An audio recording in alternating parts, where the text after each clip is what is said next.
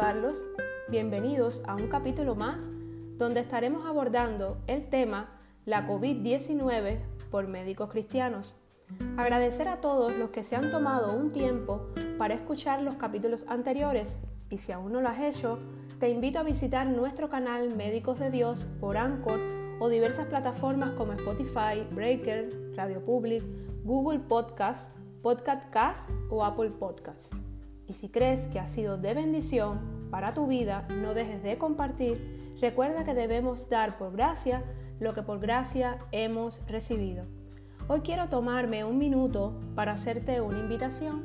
Si aún no conoces al Señor, quiero que hagamos juntos esta lectura de una porción de la Biblia que se encuentra en Romanos 10.9 y dice así, que si confesares con tu boca que Jesús es el Señor y creyeres en tu corazón que Dios le levantó de los muertos, serás salvo. En los capítulos anteriores hemos ido abordando temas muy importantes desde nuestro testimonio de la enfermedad para exaltar al Señor de señores. Hoy una vez más estamos aquí para abordar un tema interesante y que nos tocó de cerca en medio del proceso de enfermedad. El capítulo de hoy lo titulé cómo enfrentar la apatía espiritual en medio de la enfermedad. Todo lo que aquí encontrarás en cada capítulo, y este no será la excepción, ha sido parte de nuestro testimonio de lo vivido y quiero que oigas la voz del Señor a través de nosotros, porque el verdadero protagonista de nuestros podcasts es Dios. Seamos testimonio vivo de su gracia. En el capítulo anterior concluimos con un interrogante y hoy te la recuerdo.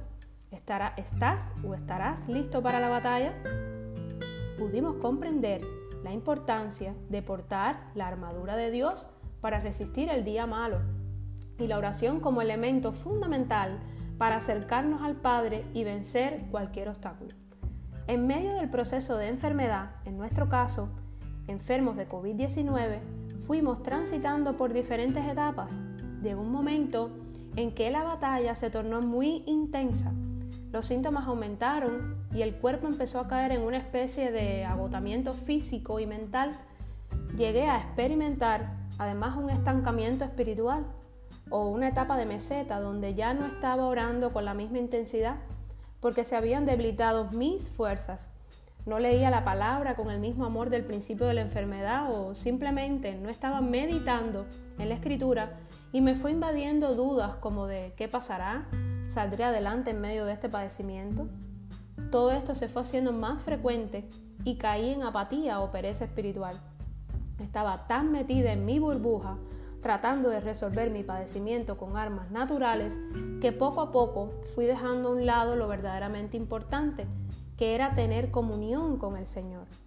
Y eso no es bueno en medio de una situación, en la situación en que yo me encontraba, porque se va dañando la relación que tenemos con el Señor Hoy mi llamado es a no perder la conciencia de que estamos cayendo en apatía espiritual y definimos apatía como un estado de desinterés y falta de motivación o entusiasmo en que se encuentra una persona y que comporta indiferencia ante cualquier estímulo externo. Podemos aplicar este mismo concepto a la apatía espiritual. Este estado afecta directamente nuestra relación con el Padre Recordemos que nuestro cuerpo es morada del Espíritu Santo, porque somos su templo, y nuestro espíritu se nutre de él a través de llevar una vida en comunión, y esto a su vez permite el desarrollo espiritual. Y bueno, hoy te estarás preguntando cómo puedo llevar una vida en comunión aún en medio de la enfermedad. En primer lugar, leyendo la palabra, porque es inspirada por el Señor, orando sin cesar, meditando en las escrituras y así nos vamos nutriendo y el Padre nos va dando revelaciones que solo Él puede darnos acorde a lo que quiera trabajar en nuestras vidas. Y es un constante aprender siempre del Padre. La apatía o pereza espiritual nos aleja de la vida en el Espíritu y nos acerca a una vida más terrenal y eso de alguna forma contrista al Espíritu Santo. Porque no podemos llevar una vida meramente terrenal viviendo según nuestras tendencias naturales y al mismo tiempo obedeciendo al Espíritu Santo. Dice la palabra en Efesios 4:30, y no contristéis al Espíritu Santo de Dios, con el cual fuisteis sellados para el día de redención. Y seguro te preguntarás, bueno, ¿cuáles son las señales o síntomas de apatía espiritual? Y hoy te vengo a decir que debemos realizar una introspección, así como la hice yo, que no es más que mirarnos por dentro y el Espíritu Santo no la revelará. Te puedo comentar que puede ser poca lectura bíblica, falta de oración, en intimidad, disminución o pérdida de la fe, desconfiar en sus promesas, confiar en nuestras propias decisiones y creernos sabios en nuestro propio entendimiento. Y hoy yo vengo a darte antídotos para combatir desde la palabra de Dios la apatía espiritual. Podemos llamarle remedios o armas espirituales. Todo lo vamos a justificar siempre bíblicamente. Y bueno, algunos se preguntarán el significado de la palabra antídoto. Es un término que alude a la sustancia que permite contrarrestar o compensar los efectos dañinos de otras. Quiere decir esto que vamos a combatir la apatía espiritual desde las mismas escrituras sagradas que es la palabra del Señor. Primero, les voy a brindar antídotos universales. Pues bueno, les llamo universales porque se, utilizan en toda ocasión, eh, no solo en caso de apatía espiritual, se puede usar en todo tiempo. Como número uno tenemos pedir perdón, pero debe ser un arrepentimiento genuino, es decir, debe venir desde nuestro corazón. Padre, estoy pecando porque he permitido que hoy me gane la apatía en medio de esta enfermedad. Te he puesto a un lado en nuestra relación y hoy te pido que me perdones. Dice la palabra en Salmo 133, 4, Señor, si tú llevaras un registro de nuestros pecados, ¿quién, oh Señor, podría sobrevivir? Pero tú ofreces perdón para que aprendamos a temerte. Primera de Juan 1.9, si confesamos nuestros pecados a ti, a Dios, Él es fiel y justo para perdonarnos nuestros pecados y limpiarnos de toda maldad. Tenemos como antídoto universal número 2, vestirnos con la armadura de Dios. Qué hermoso. Efesios 6, 10, 18.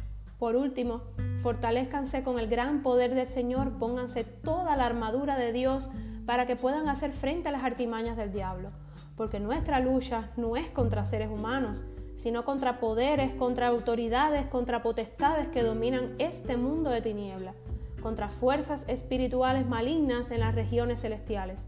Por lo tanto, pónganse toda la armadura de Dios para que cuando llegue el día malo puedan resistir hasta el fin con firmeza. Manténganse firmes, ceñidos con el cinturón de la verdad, protegidos por la coraza de justicia y calzados con la disposición de proclamar el Evangelio de la paz. Además de todo esto, tomen el escudo de la fe, con el cual pueden apagar todas las flechas encendidas del maligno Tomen el casco de la salvación y la espada del Espíritu, que es la palabra de Dios. Oren en el Espíritu en todo momento, con peticiones y ruegos, manténganse alertas y perseveren en oración por todos los santos. Ahora sí, vamos a ir desglosando cada uno de los síntomas de apatía espiritual e iremos dando los antídotos desde la propia palabra del Señor. Poca lectura bíblica es la número uno. Segunda de Timoteo 3, 16, 17 dice así, Toda la escritura es inspirada por Dios y es útil para enseñar, para reprender, para corregir y para instruir en la justicia, a fin de que el siervo de Dios esté enteramente capacitado para toda buena obra. Como antídotos, qué hermoso, tenemos la palabra de Josué 1.8, recita siempre el libro de la ley y medita en él de día y de noche.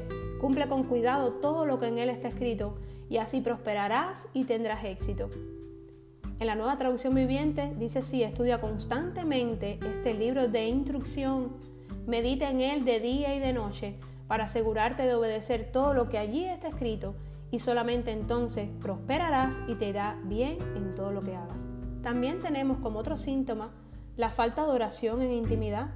Mateo 6, 6, 8 dice así, pero tú, cuando te pongas a orar, entra en tu cuarto, cierra la puerta y ora a tu Padre que está en lo secreto. Así tu Padre, que ve lo que se hace en secreto, te recompensará.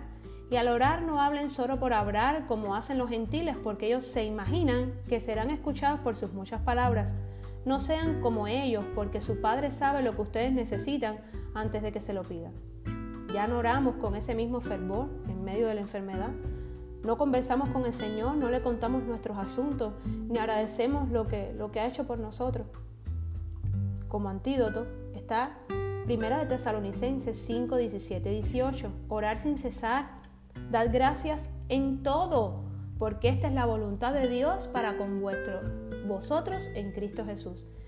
Dice Primera de Tesalonicenses 3:10, orando de día y de noche, con gran insistencia para que veamos vuestros rostros y completemos lo que falte a vuestra fe. Tenemos otro síntoma, que puede ser disminución o pérdida de la fe. Dice Hebreos 11:6 que en realidad sin fe es imposible agradar a Dios, ya que, que cualquiera que se acerca a Dios tiene que creer que Él existe y que recompensa a quienes lo buscan. Nuestra fe va decayendo porque no está bien anclada y sedimentada sobre la roca que es Jesús. Romanos 10, 17, así que la fe viene como resultado de oír el mensaje y el mensaje que se oye es la palabra de Cristo. Como antídoto, Mateo 17, 20, ustedes no tienen la fe suficiente, les dijo Jesús. Les digo la verdad, si tuvieran fe, aunque fuera tan pequeña como una semilla de mostaza, podrían decirle a esta montaña, muévete de aquí hasta allá, y la montaña se movería, nada sería imposible. Hoy yo te invito, así como yo lo hice, recupera tu fe en medio de la dificultad. En medio de la enfermedad, clama por ella. Otro síntoma puede ser desconfiar en sus promesas. Hebreos 10:23 dice así, mantengámonos firmes la esperanza que profesamos, porque fiel es el que hizo la promesa.